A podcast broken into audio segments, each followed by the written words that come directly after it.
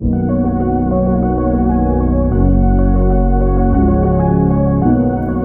aqui é a doutora Sônia Belino e seja muito bem-vinda ao meu podcast. Aqui você tem acesso aos melhores momentos dos meus conteúdos sobre saúde e longevidade feminina. Tudo que toda mulher deveria saber sobre cuidar da própria saúde. Quem é que está nessa situação? Que não conseguiu ter rotina de academia, que não conseguiu organizar a dieta, que está acima do peso, não conseguiu controlar, me fala aí. Quem tem dificuldade para jantar? Tem alguém aqui que faz jejum intermitente? Tem alguém aqui que está com dificuldade é, para seguir realmente uma dieta saudável? Ali, ó, a Sueli, eu sei que tem um monte de gente, com certeza, né, meninas? A nossa vida, ela não é assim, algo assim contínuo, né? Ela tem altos e baixos, então tem períodos realmente da nossa rotina que a gente sai um pouquinho. Eu mesmo mostro muito para vocês a minha rotina quando eu viajo, né? Que eu às vezes como uma sobremesazinha, tomo um vinhozinho tinto que eu amo, né? Então eu quando eu viajo, eu me dou assim é, é, a oportunidade de experimentar, de ter sensações, porque também não adianta você ficar aquela coisa extremamente restritiva, podando a sua vida. Também a gente tem que ter cuidado com a nossa mente para a gente não se sabotar. Dizer assim, ah, eu mereço, ah, não, é só um pouquinho, ah, é só um pedacinho. Então, na verdade, o que a gente tem que trabalhar é o bom senso e principalmente ter acesso ao conhecimento, porque aí a gente dá uma escapadinha aqui, compensa ali, assim a gente vai tendo todo o jogo de cintura, né? Realmente é muito importante uma atividade física regular, principalmente quando a gente está entrando aí no período do climatério, depois dos 40 anos, e quando a gente entra em menopausa mesmo, que a menstruação cessa, que os ovários atrofiam e que é necessária a reposição hormonal. É, eu fiz recentemente um, um post aí no feed falando que a reposição hormonal tem um papel preventivo acima de tudo, que além de melhorar qualidade de vida de nós mulheres e homens também em relação à reposição masculina, tá? O que eu falo em relação à feminina, a gente estende para a masculina. É, é um período muito importante para fazer prevenção. A reposição hormonal, ela melhora os hormônios que controlam a saciedade. Então, quando a gente entra no climatério, principalmente na menopausa, em que há uma queda abrupta do estradiol, é, a gente começa a estimular mais hormônios que dão fome. E aqueles hormônios neurotransmissores relacionados à saciedade, é, eles, eles deixam de atuar, né? não atuam tão bem. Lembrando que os hormônios são moléculas sinalizadoras, que elas vão estimular receptores para o bom funcionamento do nosso organismo. Outra coisa importante é que o estradiol ele mexe no centro de gasto de energia. Então, quando a gente tem estradiol baixo, o nosso centro de gasto de energia gasta menos. A gente consegue não fazer tanta gordura marrom e realmente a gente começa a engordar mais e começa a ter resistência insulínica. E se isso está atrelado a uma alimentação inadequada, e um sedentarismo, e um sono inadequado, e ao estresse, pronto, fechou. É uma bomba ali é, para é, é, é, é qualquer momento explodir, né? Então, meninas, vamos deixar, tá falando muito assim, né? Tá pesada a live hoje, né? Vamos deixar essa live mais leve. Então, o que é que a gente pode fazer para poder contornar, melhorar aí, se você quer entrar o ano já um pouquinho melhor? Então, tem, tem coisas que você pode fazer a partir de hoje? Tem sim, tem sim. Ó, vocês estão vendo o cafezinho que eu falo. Quem toma, quem gosta de café, né? Café tem que ter cuidado para não tomar demais, não tomar café de cápsula, usar o café de coador ou de grão. Café de cápsula é o pior que tem, evitar o expresso e usar o cafezinho no máximo três xícaras ao dia. Nunca em copo descartável, porque o plástico, o isopor, o papel exala toxina, principalmente com o calor do café.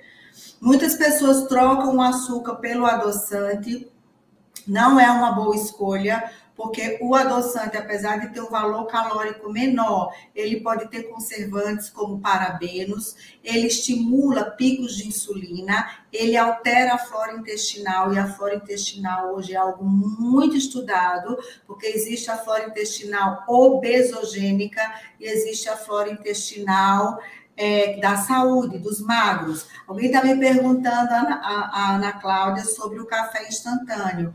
Pode ser sim, tá? Você pode usar o café instantâneo, procura de uma boa marca, lê rótulo, vê se não tem parabeno como conservante e dá certo sim você fazer um café instantâneo. É óbvio que quanto mais processado é um alimento, maior a chance dele ter química. Então, é, e tudo depende da quantidade que você utilize, da frequência. Então, o ideal mesmo é o cafezinho é, feitinho no coador, mas dá certo até o, o café instantâneo. Então, se você troca o açúcar pelo adoçante, realmente não é uma boa escolha. O ideal é você realmente utilizar um pouquinho até de açúcar, se você não consegue tomar o café sem nada, e vai para um açúcar orgânico, ou demerara, ou mesmo açúcar mascavo, mas orgânico né? Sem ser, olha aí, tá vendo? Tem, tem café instantâneo que tem maltodestrina, tem mesmo. A maltodestrina é um açúcar. Então, a maioria dos produtos industrializados, muito processados, tem que ter rótulo. Valeu, Tatiana. Obrigada pela dica, obrigada pelo alerta. Então, na verdade, a gente realmente tem que, tem que ler o rótulo, tá? Então, é, quando eu estava lá atrás, meus 35 anos, eu tomava, xeringava adoçante, assim, tudo. E eu era super acima do peso, celulite, pele feia, flacidez. Assim, eu tô, vou fazer 53 anos e eu não troco o corpo que eu tenho hoje, a pele que eu tenho hoje, juro, gente, pelo, pela época que eu tinha 35 anos, mas eu não troco mesmo sabe? Eu sei que vai chegar uma hora que a idade vai, vai que essa comparação não vai ser tão assim como eu estou falando agora. Mas atualmente é, sabe? Por quê? Porque eu mudei muita coisa da minha alimentação. Então, vocês, às vezes, vocês ficam preocupadas, e eu já paguei essa matéria várias vezes, da gente procurar coisas light, diets, com adoçantes, com aquela ânsia para a gente emagrecer a todo custo. E, e aí, o que, que acontece? a gente termina intoxicando o nosso organismo.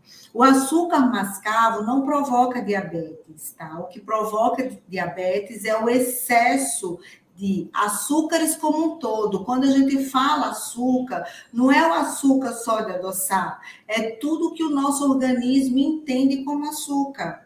E o nosso organismo entende como açúcar biscoitos, farinhas, sabe? É, é, o próprio adoçante, o adoçante, o organismo vai entender, inclusive, o adoçante dá mais compulsão por doce, porque o poder de adoçar dele é muito forte e ele estimula muito as papilas gustativas, então você fica com uma ânsia de querer mais. Você não sacia a sua vontade.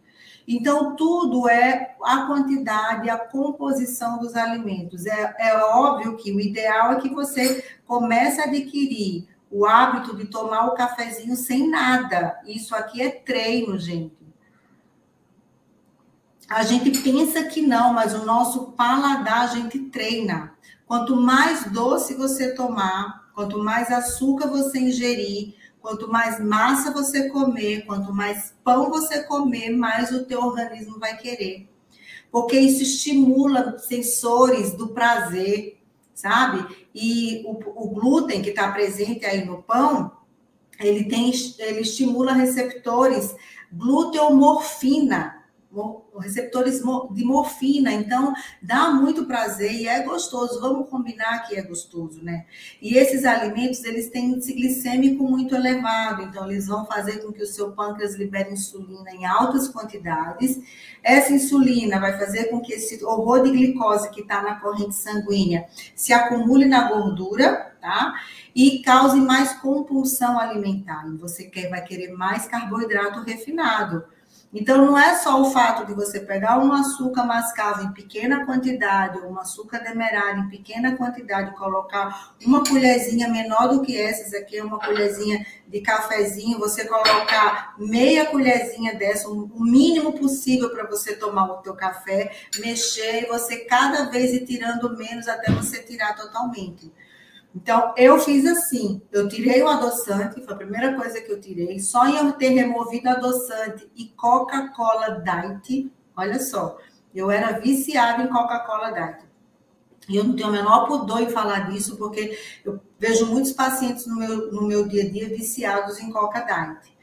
Só em eu remover esses produtos, eu emagreci 3 quilos no primeiro mês a minha pele já mudou, porque esses disruptores endócrinos, esses contaminantes ambientais, eles, eles alteram a estrutura do colágeno, eles oxidam as membranas das nossas células, eles fazem liberar muitos radicais livres, e dentro deles tem muitos metais tóxicos, alumínio e tantos outros que a gente nem imagina né? Muito, muita química que o nosso DNA não está acostumado, que as nossas células não estão acostumadas. Isso provoca uma confusão metabólica enorme e isso faz engordar pra caramba. E aí, gostou desse conteúdo? Então compartilha com as suas amigas nos grupos do WhatsApp, parentes e quem você acredita que esse conteúdo vai ajudar. Aproveita e me segue lá no Instagram, arroba. E até o próximo episódio. Um beijo enorme!